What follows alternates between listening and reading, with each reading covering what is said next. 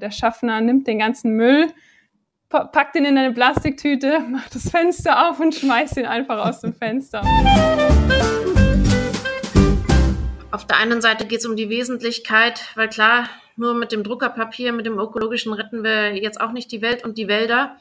Äh, aber nichtsdestotrotz ist es ein kleiner Baustein äh, und man stelle sich vor, alle Organisationen, Unternehmen äh, dieses Landes würden umstellen, dann hätten wir tatsächlich einen großen Hebel geschaffen.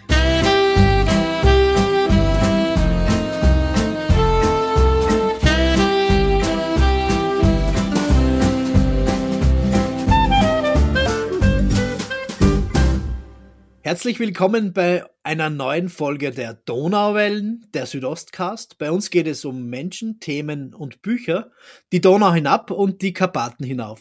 Mein Name ist Florian Kürer-Wielach und ich habe heute Christina von Frankenberg und Stefanie Höppler von Eco Embassy zu Gast. Mit Eco Embassy haben wir seit vergangenem Jahr unser Nachhaltigkeitsprojekt laufen und heute reden wir über unsere gemeinsame Arbeit und was den Einrichtungen aus Kultur und Wissenschaft zu einer nachhaltigen Welt beitragen können. Herzlich willkommen, liebe Christina, liebe Stefanie. Stellt euch doch unseren Hörerinnen und Hörern kurz selber vor, bitte. Ja, hallo, vielen Dank, lieber Florian. Mein Name ist Christina von Frankenberg, ich bin die Gründerin von der Eco Embassy und ich freue mich unheimlich, dass wir heute über mein Herzensthema reden, nämlich über die ökologische Nachhaltigkeit. Auch von mir ein herzliches Hallo. Mein Name ist Stefanie Höppler und ich bin die Mitgründerin von der Eco Embassy und ich freue mich heute auch auf unser gemeinsames Gespräch. Ja, dann sag gleich mal, Stefanie, was ist Eco Embassy? Welche Idee steckt hinter eurem Unternehmen? Mhm, gerne, ja.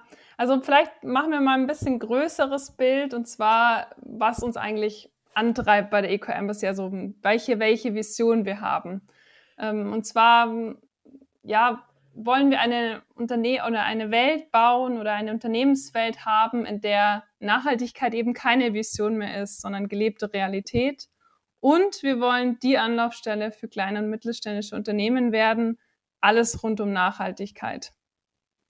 Ähm, wir sehen uns selbst in der Eco Embassy als eine sogenannte Umsetzungsberatung für Nachhaltigkeit in kleinen und mittelständischen Unternehmen was heißt Umsetzungsberatung? Ähm, den Begriff mal ein bisschen zu, zu erklären.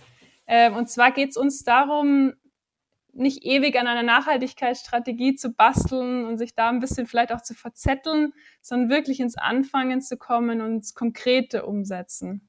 Was heißt konkret, was wir anbieten? Das ist einmal klassische Beratung, die wir mit euch ja auch zusammen machen, aber auch individuelle Projektbegleitung. Bei euch ist ja gerade das Thema oder gemeinsam das Thema Mobilität ähm, gerade aktuell. Also einmal sich den Status quo anzuschauen, dann zu schauen, na, was macht ihr alles, dann zu schauen, okay, welche Stellschrauben habt ihr auch noch, konkret aber auch dann in die Lösungen zu gehen, ähm, was gibt's da auch für Möglichkeiten an Anbietern schon am Markt. Das ist ein weiterer Baustein, den wir haben. Ähm, konkret euch Anbieter weiter, also zu vermitteln. Ähm, das kann beispielsweise, wie wir es mit euch ja auch gemacht haben, das Thema Ökostrom sein, euch konkret die, die, die, Su die Suche per Google oder Ecosia zu ersparen, sondern euch direkt gleich ein Angebot ähm, vorzulegen.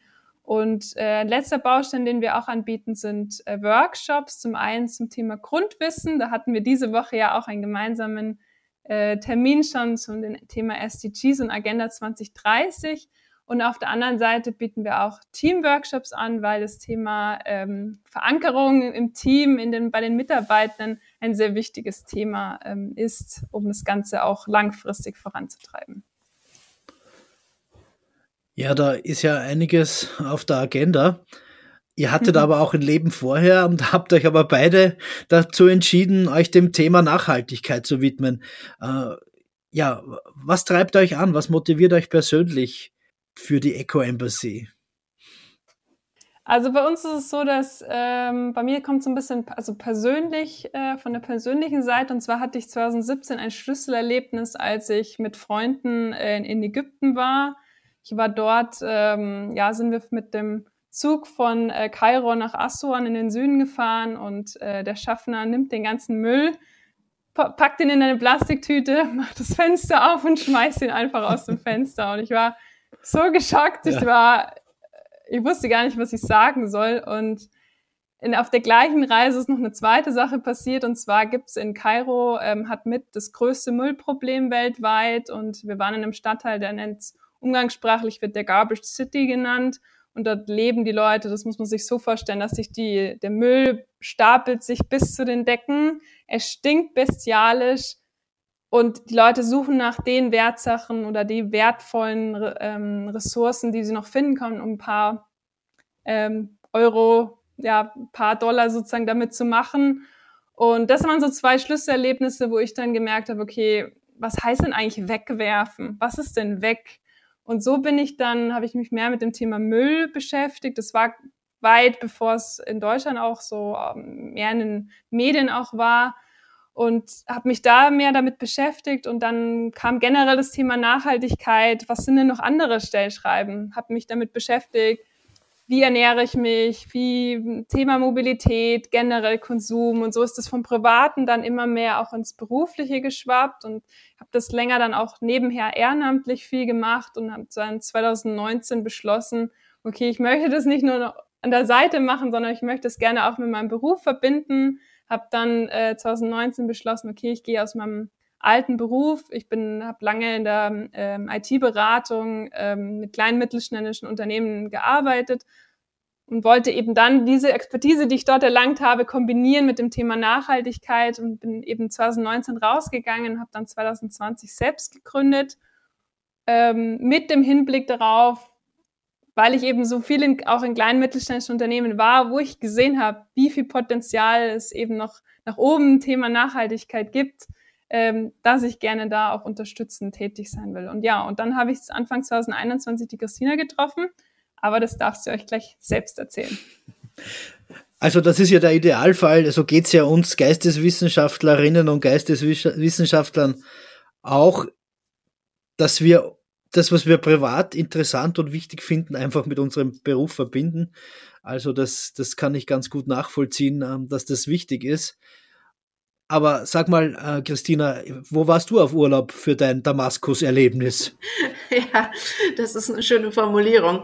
Also tatsächlich war es bei mir kein Urlaubserlebnis und liegt auch schon ein bisschen äh, länger zurück. Und zwar hatte ich aber, da kann ich mich noch sehr, sehr gut daran erinnern, mit zwölf Jahren äh, so ein Schlüsselerlebnis. Da war ich mit meinen Eltern auf einem äh, Dia-Vortrag damals noch äh, von einem Weltumsegler, Rollo Gebhardt, der auf seiner Weltumsegelung in Treibnetzen immer wieder hängen geblieben ist und auf, seinem, auf seiner Dia-Vortragstour durch Deutschland ähm, eben davon erzählt hat, wie viele Tiere dort in diesen Treibnetzen verenden und hatte damals eine Organisation zur Rettung der Delfine äh, gegründet und das hat mich als Zwölfjährige, ich sehe mich da heute noch in dieser Stuhlreihe sitzen, ähm, das hat mich total bewegt. Und das war wirklich mein Schlüsselerlebnis. Ich bin damals raus aus dieser Veranstaltung und ähm, für mich war klar, ich muss eines Tages dazu beitragen, wenn ich mal groß bin, sozusagen, ähm, die Welt ein Stückchen besser zu machen und auch von dem Glück, das ich selber hatte und auch nach wie vor habe, was zurückzugeben. Und ähm, ich habe dann gleich eine Jugendgruppe von Greenpeace gegründet und die ganzen äh, Schülerinnen und Schüler in meiner Klasse mussten irgendwelche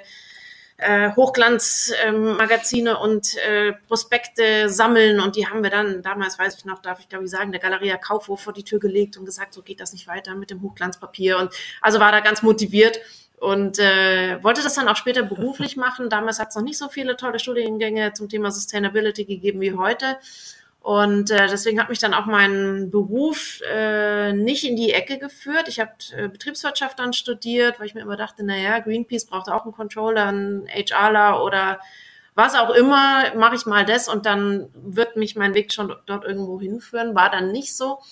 Und äh, als ich dann ähm, 2020, ich war dann 40 Jahre alt, dann da dachte ich mir eines Tages, Mensch, ich wollte doch eigentlich mal die Welt zu einem besseren Ort machen. Jetzt habe ich damit noch nicht angefangen. Wenn ich das jetzt nicht langsam mache, dann wird es wohl auch nichts mehr.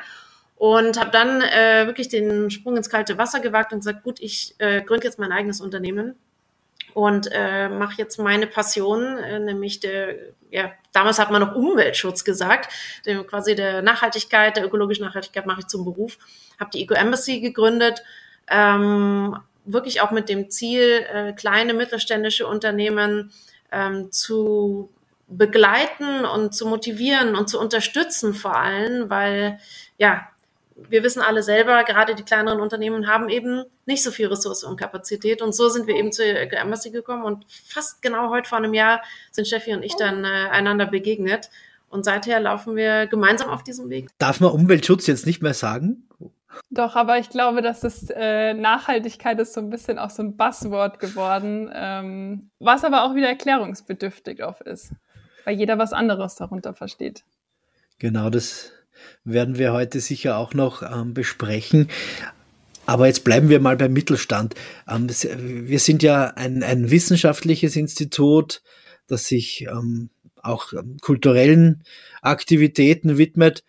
Also in einer gewissen Weise sind wir auch äh, Mittelstand. Aber was sind so eure Kunden im Großen und Ganzen? An, an, an welche Firmen und Institute richtet ihr euch denn mit eurem Angebot? Also bei uns, wir haben uns eben, wie Christina schon gesagt hat, gerade ähm, uns einen Fokus gesetzt auf kleine mittelständische Unternehmen, weil ähm, die oft ein bisschen vergessen werden, weil immer auf sogar ganz viel oft auf die Konzerne geschaut wird, aber auch öffentliche Einrichtungen. Wir sehen da auch sehr viele Parallelen, ähm, gerade weil es beides sehr ja, teamorientiertes beziehungsweise sehr auch nah noch menschliches mit ein sehr menschliches Miteinander, wo auch wirklich mal was auf einen, vielleicht einen kurzen Dienstweg geht, ähm, solche Sachen. Und da ähm, klar sind sozusagen die Rahmenbedingungen unterschiedlich oder öfter mal unterschiedlich, aber an sich, sage jetzt mal, ticken öffentlich, auch privat im kleineren Bereich sehr ähnlich. Und vielleicht jetzt mal inhaltlich, jetzt mal die Rahmenbedingungen so ein bisschen außen vor gelassen. Ähm, und zwar richten wir uns vor allem an Unternehmen, die es verstanden haben, dass auch wirtschaftlich, also ökonomisch ein neues Zeitalter anbricht und die Organisationen, sich Organisationen weiterentwickeln müssen, um weiterhin auch Bestand zu haben. Und wir richten uns außerdem auch an welche, die sagen, wir sind schon die ersten Schritte gegangen und wollen das Ganze jetzt aber zielgerichteter angehen und oder auch die, die sagen, ja, wir sind noch nicht so ganz losgelaufen und suchen irgendwie noch den pragmatischen Einstieg. Wir sehen so den Wald vor lauter Bäumen nicht. Ähm, und da ist es am Ende des Tages sozusagen egal, ob öffentlich oder privat, weil sehr ähnliche Wälder sozusagen in dem Fall bestehen. Bevor wir jetzt äh, zu einem speziellen solchen Patienten kommen, nämlich dem IKGS, ähm, würde ich gerne dann doch noch ähm, kurz mal über diesen Nachhaltigkeitsbegriff mit euch mhm. sprechen. Ähm, man hört, wie du ja gesagt hast, Stefanie, ständig äh, von diesem ja, Buzzword. Manche können ihn schon gar nicht mehr hören, diesen Begriff, noch bevor er eigentlich wirklich definiert ist. Worum geht's um Nachhaltigkeit? Und zwar natürlich auch ganz konkret in eurem Sinne. Genau, also vielleicht einmal, wir verstehen Nachhaltigkeit in einem sogenannten drei Kreismodell, drei Säulenmodelle. Da gibt es so ein bisschen verschiedene Namen dafür. Und zwar ein, drei Bereiche. Einmal ökologisch, da haben wir auch unseren Schwerpunkt drauf, aber auch ökonomisch und sozial, ähm, das oft mal ein bisschen vergessen wird, sozial auch mit Nachhaltigkeit zu verbinden. Und bei uns ist es eben, wie gerade schon gesagt, der Schwerpunkt auf ökologische Nachhaltigkeit, sprich alles ums Thema Umweltschutz, Klimaschutz, aber natürlich immer im Einklang mit auch ökonomischer und sozialer Nachhaltigkeit. Mhm. Wir sind ja beim IKGS auch vor ja, nicht allzu langer Zeit draufgekommen, dass es ganz gut wäre, etwas zu tun in diesem Bereich und sind dann zu euch gekommen, worüber ich nach wie vor sehr, sehr froh bin. Und jetzt erzählt doch mal ganz ehrlich, es hört ja niemand zu, äh, wie es denn euch bis jetzt mit uns so äh, gegangen ist. Also, als ihr die Eco Embassy gegründet habt, da habt ihr wahrscheinlich nicht zuerst an ein kleines wissenschaftliches Institut gedacht, sondern vielleicht doch Unternehmen vor Augen gehabt. Wir haben trotzdem zueinander gefunden, worüber ich sehr froh bin. Aber jetzt würde mich schon interessieren, ähm, welche Unterschiede und Gemeinsamkeiten ihr da mit kleinen und mittelständischen Unternehmen seht, was so eure Erfahrungen sind mit, mit uns vielleicht manchmal etwas von der Realität phasenverschobenen Wissenschaftlerinnen und Wissenschaftlern. das ist schön gesagt. Ähm, Steffi hat das vorhin ja schon äh, angedeutet. Wir haben äh, die Erfahrung gemacht, dass im operativen, sag ich mal, Tagesgeschäft und in den Dingen, die getan werden müssen in der Organisation, um Richtung ökologische Nachhaltigkeit zu gehen, die Dinge an sich sehr ähnlich sind und sich nicht so großartig unterscheiden. Da folgt aber ein großes Aber darauf. Und das ist auch wirklich das, äh, was wir mit euch jetzt festgestellt haben. Ihr unterscheidet euch doch in einem nicht zu unterschätzenden Maße äh, an, durch eure große, große Motivation, die ihr mitbringt. Und ich glaube, das liegt auch äh, ein bisschen daran, dass das, womit ihr euch selbst den ganzen Tag beschäftigt, sehr, sehr menschennah ist. Und das beeinflusst natürlich auch euer Denken. Das ist auch sehr menschennah. Und was liegt näher, äh, als mit so einem Mindset sozusagen dann auch darüber nachzudenken, äh, wie unsere gemeinsame Zukunft eigentlich aussehen soll und sich damit auseinanderzusetzen, was eigentlich der eigene Teil für unser aller Zukunft äh, sein kann, der Anteil und der Beitrag. Und ähm, das merkt man euch schon an, dass ihr da einfach äh, mit einer ganz anderen Achtsamkeit an das Thema herangeht und das zeichnet euch aus.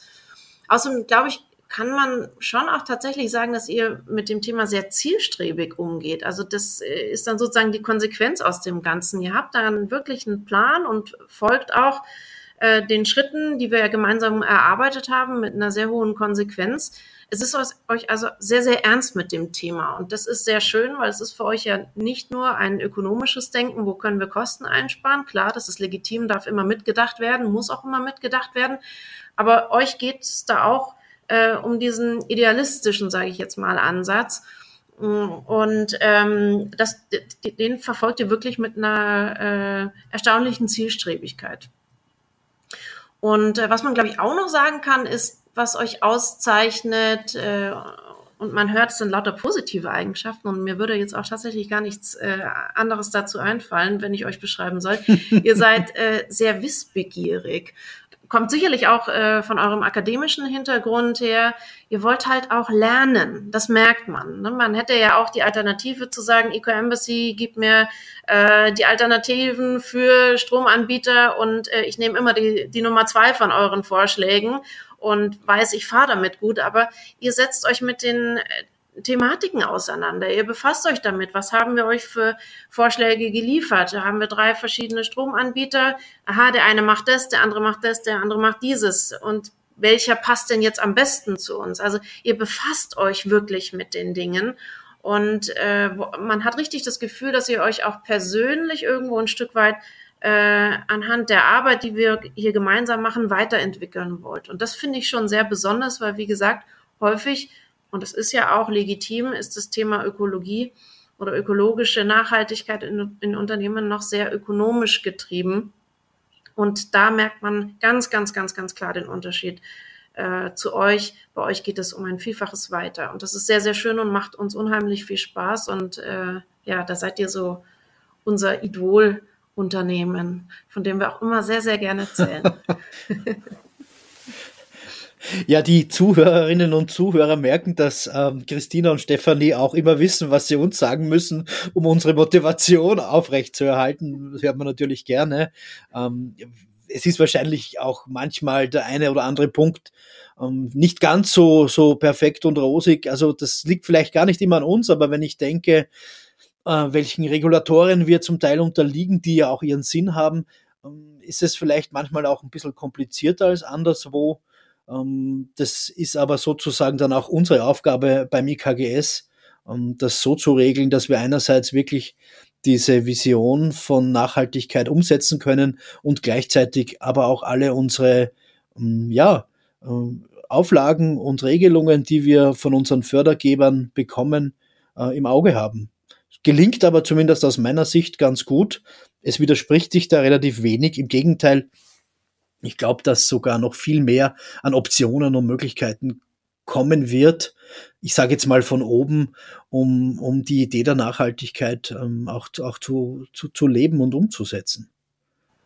Das sehe ich auch so. Und es ist, es macht es ja auch einfacher, wenn man dann sich selber so in einer gewissen, einem gewissen Plan, sage ich mal, einer gewissen Struktur in diesem Wandelprozess unterwirft, weil man hat ja wie gesagt, auch noch andere Dinge zu tun. Und es ist ja nicht das Kerngeschäft, sondern es begleitet einen. Das ist ein, ein, ein sozusagen ein Kollateralwandel, wenn man so möchte, das gut, um, ja.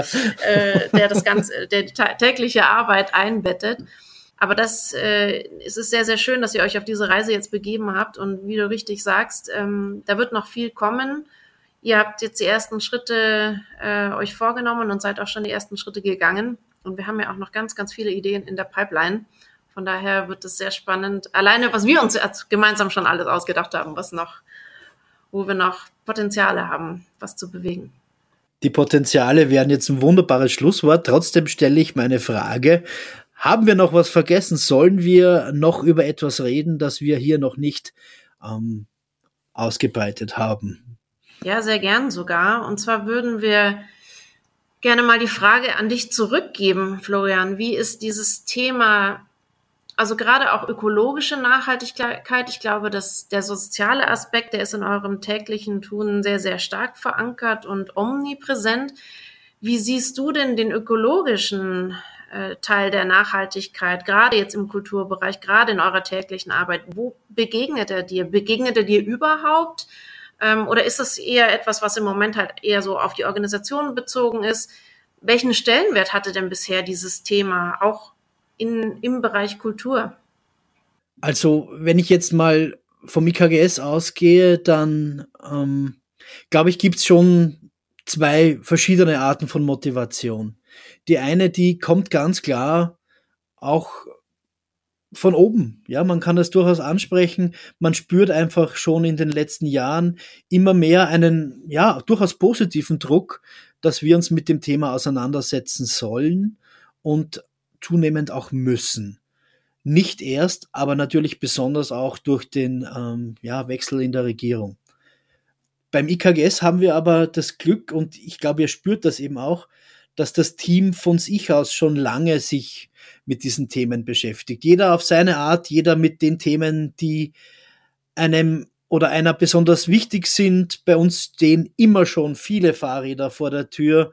Ähm, wir haben auch natürlich, ich sage das immer wieder gerne, unsere siebenbürgische, unsere Banata, unsere südosteuropäische Prägung. Ähm, da ist das Wort Upcycling zwar nicht unbedingt überall bekannt, aber jeder weiß, wie man mit, mit Dingen umgeht, so dass man sie eben nicht gleich wegwirft, sondern schaut, dass sie äh, möglichst lange laufen, ähm, wie man repariert, ja, wie man, wie man vielleicht auch selber ein bisschen was anbaut, wie man zu guten Dingen kommt, weil es hat ja immer auch den Hintergrund, dass die, dass gerade im Lebensmittelbereich die Dinge einfach besser schmecken. Und, und das ist immer ein großes Thema auch, ja, hier bei uns im Haus und, und überhaupt. Also wir haben hier wirklich eine innere und eine äußere Motivation, also eine externe und eine intrinsische, könnte man sagen. Und das trifft hier ganz gut zusammen. Dazu kommt, dass ich schon der Meinung bin, dass wir in der Situation sind, auch äh, ein bisschen voranzugehen, weil wir flexibel genug sind, weil wir es können, weil wir es dürfen und einfach deswegen auch zeigen können, dass nicht nur die ganz großen, ich nenne sie jetzt mal Kulturtanker, äh, was machen können, sondern eben auch kleine Häuser wie unseres relativ viel bewegen können, wenn sie denn nur wollen. Und wenn wir sozusagen den Anteil, der uns ja ansteht, erfüllen, dann ist der wahrscheinlich global gesehen nicht wahnsinnig groß. Aber wenn jeder eben diesen kleinen Anteil erfüllt, dann sind wir schon wahnsinnig weit. Und ich weiß auch, dabei ist wahnsinnig viel Idealismus, äh, vielleicht auch Naivität. Aber wenn man mit dieser Naivität bewusst umgeht, dann kann man diese ja in Bewegungsenergie umsetzen. Und das versuchen wir hier und bis jetzt gelingt es ganz gut. Ähm, vielleicht auch, weil wir weil wir uns von Anfang an mit euch aufs Wesentliche konzentriert haben. Das haben wir ja von Anfang an ausgemacht. Ne? Wir wollen, wir wollen Wesentlichkeit. Wir wollen natürlich gerne auch was machen, was du gerne Herzensthema nennst, Christina. Aber es muss auch messbar sein. Es muss sich ein Effekt zeigen. Wir müssen auch an den Hebeln drehen ähm, oder ziehen, die tatsächlich auch messbare Ergebnisse bringen. Und da sind wir auch schon relativ weit. Nicht jeden Hebel kennt man selber, sondern eben erst, wenn man auch den richtigen Hinweis kriegt. Vor allem muss man ja auch wissen, ja, in welche Richtung man diesen Hebel zieht. Das ist nämlich auch nicht immer ganz so, ähm, ja, so, so eindeutig. Also diese Pragmatik, die ist uns sehr wichtig bei allem Idealismus und ich glaube, da gehen wir einen ganz guten Weg. Den Eindruck habe ich auch und gerade wie du es so schön gesagt hast, ähm, auf der einen Seite geht es um die Wesentlichkeit, weil klar, nur mit dem Druckerpapier, mit dem ökologischen retten wir jetzt auch nicht die Welt und die Wälder. Äh, aber nichtsdestotrotz ist es ein kleiner Baustein äh, und man stelle sich vor, alle Organisationen, Unternehmen äh, dieses Landes würden umstellen, dann hätten wir tatsächlich einen großen Hebel geschaffen. Und äh, da zu gucken, wo ist wirklich Potenzial, wo ist wirklich, ähm, wie sagt man immer so schön, Impact zu generieren, aber auch, wo hängt das eigene Herz, richtig die Herzensthemen. Und ich glaube, da haben wir eine schöne Mischung äh, gefunden, weil uns ist ja auch immer ganz, ganz wichtig äh, in der Zusammenarbeit, dass es auch Spaß macht. Und auch wenn es mal nicht ganz so, sag ich mal, den wesentlichen, äh, die wesentliche Wirkung, äh, sei es jetzt hinsichtlich CO2 oder was auch immer, äh, erzielt, aber das ist trotzdem das Gefühl vermittelt, dass man was tut, dass man in Gang kommt und dass man auch mal was sehen kann. Und wenn es nur Kleinigkeiten sind, wie ein Druckerpapier oder wie ein äh, nachhaltiger Kaffee, ähm, das macht ja dann auch Spaß. Und bei der Gelegenheit würde ich gerne noch äh, wissen, Florian, jetzt sind wir schon fast ein halbes Jahr gemeinsam unterwegs. Was war denn für dich die erstaunlichste Erkenntnis jetzt auf dem Weg, wo du sagst, das hatte ich jetzt tatsächlich nicht erwartet und gut, dass wir darüber gesprochen haben? Hm, gute Frage. Vielleicht, vielleicht überhaupt die Machbarkeit, dass es geht. Also nicht, dass ich nicht gedacht hätte, dass es möglich ist, aber dass man eigentlich mit einem gut aufgesetzten Prozess ähm, relativ schnell ähm, viele, viele Meter machen kann. Und dass wir eigentlich schon viel gemacht haben, ohne es zu wissen. Auch das ist gut. Und das sind die Dinge, die ähm, uns auch wirklich antreiben, weil wir eh schon auf der richtigen Spur waren. Ja, sehr schön. Also ich glaube, das ist tatsächlich äh, mit einer der schönsten Erkenntnisse. Deswegen ist uns es auch wichtig, dass wir am Anfang erstmal sichtbar machen, was eigentlich schon alles gemacht wird. Man, man segelt halt nur noch nicht unter dieser, sag ich mal, Nachhaltigkeitsflagge, aber eigentlich hat man schon die eine oder andere Sache umgesetzt, ohne es so zu benennen. Und das mal sichtbar zu machen, das mal transparent zu machen und es dann durchaus auch mal zu feiern und zu sagen, hey, wir sind gar nicht so schlecht, was wir hier tun. Wir sind, wir, wir sind schon, wir sind gar nicht auf der Nulllinie, wir laufen schon. Ähm, das ist, glaube ich, wirklich eine schöne Erfahrung und auch fürs Team eine schöne Erfahrung, weil letztlich trägt ja jeder dazu bei, ne? dass man bei so einer Analyse überhaupt was aufs Papier schreiben kann. Und äh, das war bei euch äh, definitiv auch ein, ein schöner Moment, das zu sehen. Richtig, ja. Absolut. Vielleicht noch ganz kurz zu der Frage, wie wir inhaltlich äh, diesem Thema begegnen in unserem Bereich. Das ist ja nochmal was anderes. Ähm, ist schon interessant, als ich zu studieren begonnen habe, gab es schon sowas wie Umweltgeschichte. Das war damals noch recht neu. Also ist es noch nicht so lange her, behaupte ich jetzt mal. Aber, aber es war so ein bisschen exotisch. Ne? Also Umweltgeschichte, naja, okay, was will man da machen? Man hat aber geahnt, dass es mehr wird. Und ich, ich denke, dass da gerade in unserem Förderbereich, den wir jetzt haben, noch wahnsinnig viel ähm, Optionen gibt. Gerade das, was ich angedeutet habe. Nachhaltigkeit ist jetzt der Begriff, unter dem man alles irgendwie definiert. Aber schon bevor es den Begriff gab, gab es ja per se ähm, sowas wie nachhaltiges Wirtschaften. Den Überfluss, den wir in den letzten Jahrzehnten erlebt hab, haben und erleben haben dürfen, den gab es die meiste Zeit auf dieser Welt nicht. Und deswegen war es eben auch so, ja, völlig normal, nachhaltig zu wirtschaften. Und gerade in den Gegenden, in denen wir forschen, Südosteuropa, war es vielleicht noch ein ganzes Stück lang länger notwendig als bei uns im Westen, nachhaltig zu denken und nachhaltig zu handeln über Generationen hinweg. Und da könnte man ganz, ganz bestimmt noch viel mehr machen, auch inhaltlich in die Richtung. Und ein Punkt, der ist mir erst vor wenigen Tagen so richtig klar geworden, nämlich als wir gemeinsam unsere Einführung in die SDGs hatten, also in die Sustainable Development Goals der, der, der Vereinten Nationen, wie gut wir mit unseren Themen Migration, Minderheiten, Zeitgeschichte anknüpfen können an, an die ganz großen Themen, die auf der Welt ähm, gerade ja einfach ähm, besprochen werden und besprochen werden müssen.